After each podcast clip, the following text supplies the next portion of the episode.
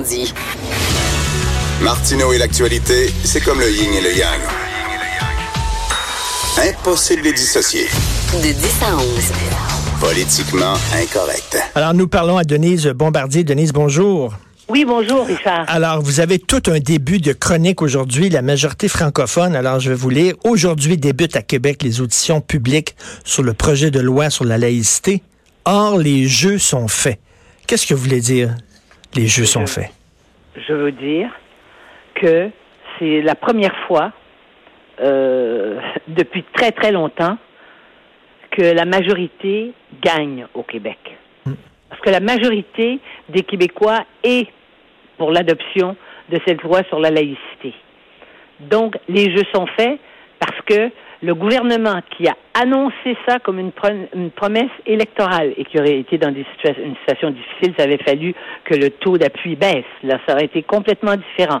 Un autre cas de figure. Eh bien, au contraire, l'appui a augmenté semaine après semaine et nous savions que nous allons gagner, ce qui était en faveur. Et je vais vous dire une chose, même au moment des référendums, au moment des référendums, je sais qu'on a tout entendu, n'est-ce pas, Richard? Hmm. contre l'indépendance et tout. Mais euh, évidemment, la, en 95, euh, le Canada anglais a eu très très peur. La preuve, c'est qu'on a été, il y a eu que 30 000 voix de, de, majorité. Mais ça aurait été une catastrophe si ça avait été 30 000 voix de plus. Comprenez-vous, ça aurait, ça aurait été terrible sur le plan politique, comme on aurait pu euh, interpréter. Mais, mais, mais là, oui. c'est fait. Mais Denise, Denise, est-ce que justement la réaction hystérique, faut le dire, la réaction hystérique des anti-laïcités, est-ce que c'est parce qu'ils savent qu'ils ont perdu? Mais bien sûr, c'est ça l'objet de mon papier ce matin. Hein? La majorité francophone, c'est parce qu'ils savent qu'on est gagnant. Et vous savez, on a besoin de quelques luttes qu'on a, qu'on a à travers notre histoire, des luttes qu'on a menées pour protéger l'identité québécoise, on a besoin de quelques victoires. Et là, c'est une victoire, et c'est pour ça qu'une partie de l'opposition a, en quelque sorte, perdu les pédales, et c'est pour ça qu'on a été si invectivé. C'est pour ça qu'on a entendu toutes les injures qu'on puisse imaginer euh, par des gens qui déraisonnent. Et je dirais qu'en un sens, Charles Taylor est un grand déraisonneur. Mais ils sont désespérés, là, c'est ça. Ils savent qu'ils ont, perdu. Et là, tout ce à quoi ils peuvent espérer, c'est que la loi, hein, que, par, que par la loi, que par la législation, ils, ils puissent casser ça. Or, avec la clause non-obstant, c'est très problématique. Parce que la clause non-obstant, elle est inclue dans la Constitution hmm. canadienne. Hein? Et comme je le dis, c'est M. Trudeau qui a fait la clause. Mais il l'a pas fait pour le Québec à l'époque, en 82, quand on a rapatrié la Constitution. Il l'a pas fait pour ça. Il l'a fait pour, pour, pour, l'Alberta. Eh bien, elle est là pour toutes les provinces.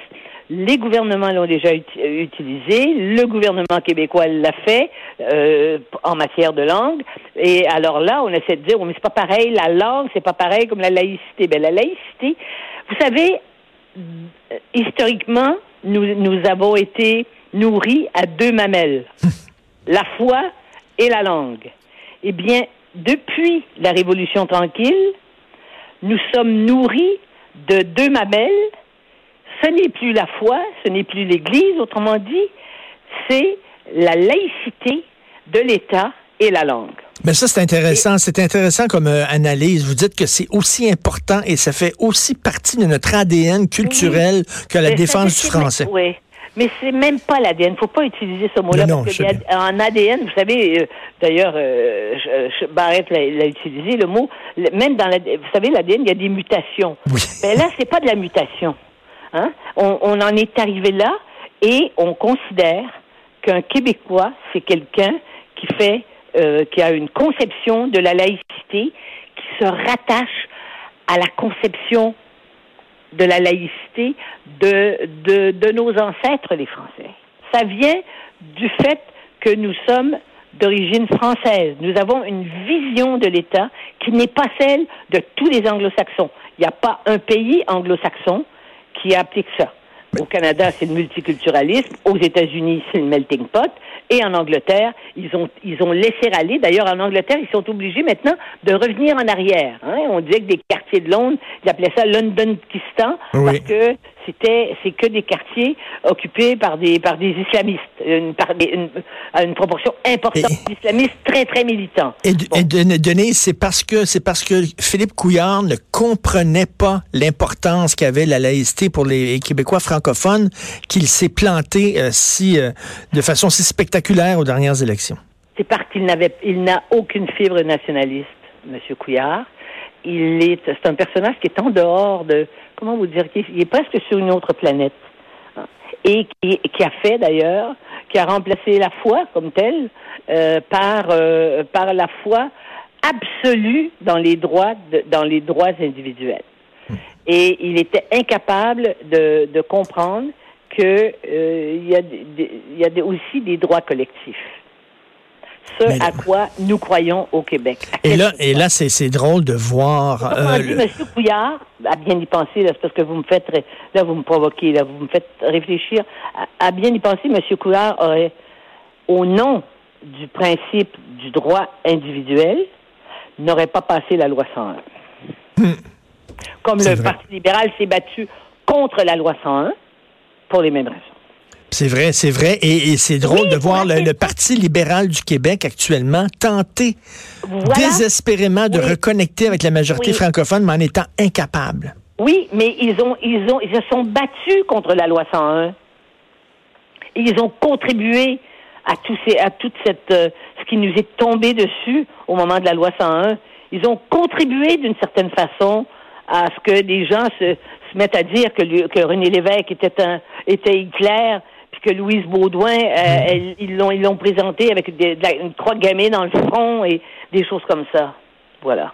Mais mais mais mais donc euh, vous dites que le terrain est, vraiment est, libre pour euh, François Legault, mais mais vous le savez que les constitutionnalistes canadiens vont la tailler en pièces sa loi. Ils seront pas capables.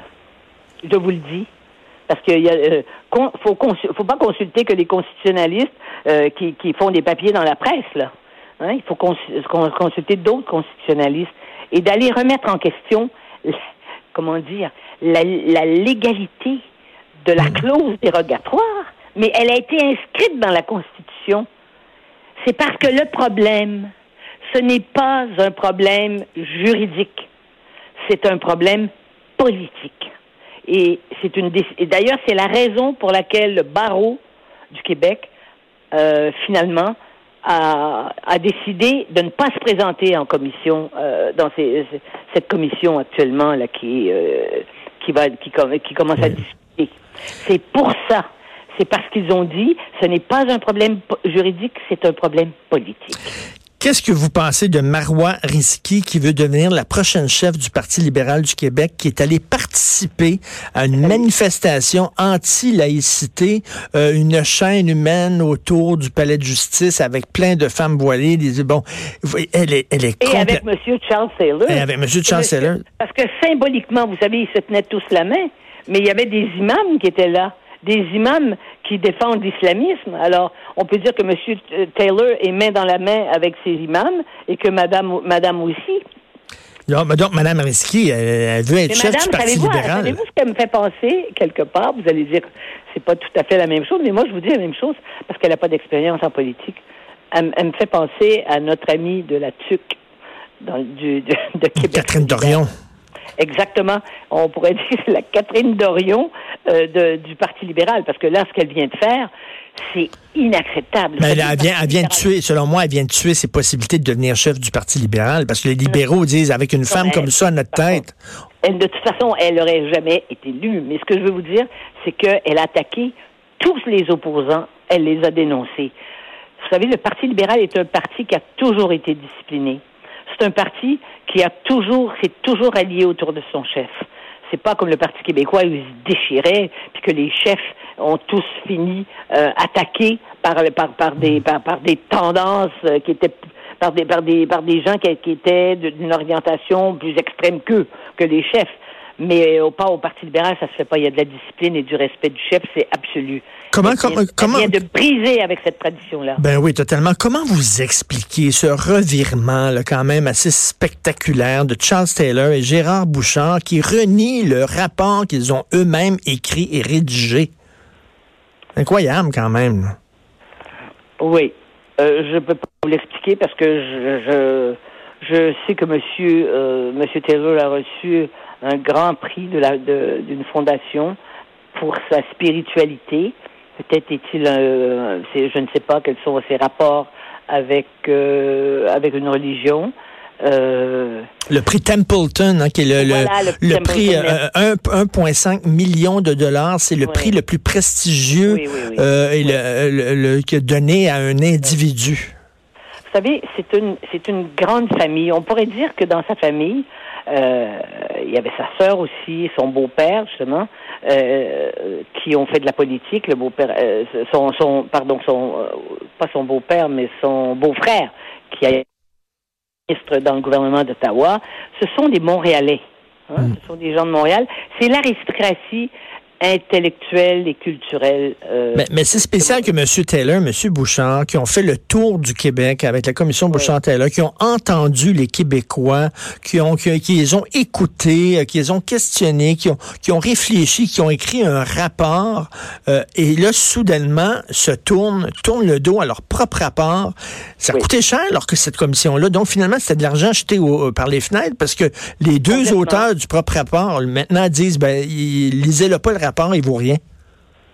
C'est exactement, c'est exactement. Je ne, je ne sais pas quelles sont les motivations profondes de M. Bouchard, mais je sais une chose, c'est que M. Bouchard essaie toujours de passer euh, entre les deux. Vous voyez ce que je veux dire?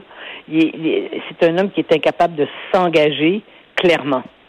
Il est toujours, il cherche toujours. Vous savez, les gens qui sont obsédés de chercher le compromis idéal, qui sont par tempérament ne cherchent que les compromis, ce sont les gens qui sont qui tombent fatalement parfois dans la compromission, c'est-à-dire qu'ils renient ce qu'ils ont cru.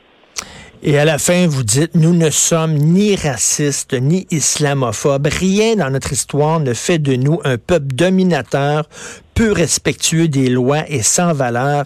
Et je pense qu'il y a beaucoup de gens qui sont tannés de ces accusations-là de racisme et d'intolérance. Et je peux vous dire qu'hier soir, par pur hasard, j'avais accepté, je suis allée euh, pour parler de mes mémoires euh, au Centre culturel juif euh, devant, euh, mon Dieu, il y avait certainement plus d'une centaine de personnes, dont le consul général d'Israël, euh, qui était présent, qui est venu parler de mes mémoires, donc de l'histoire du Québec.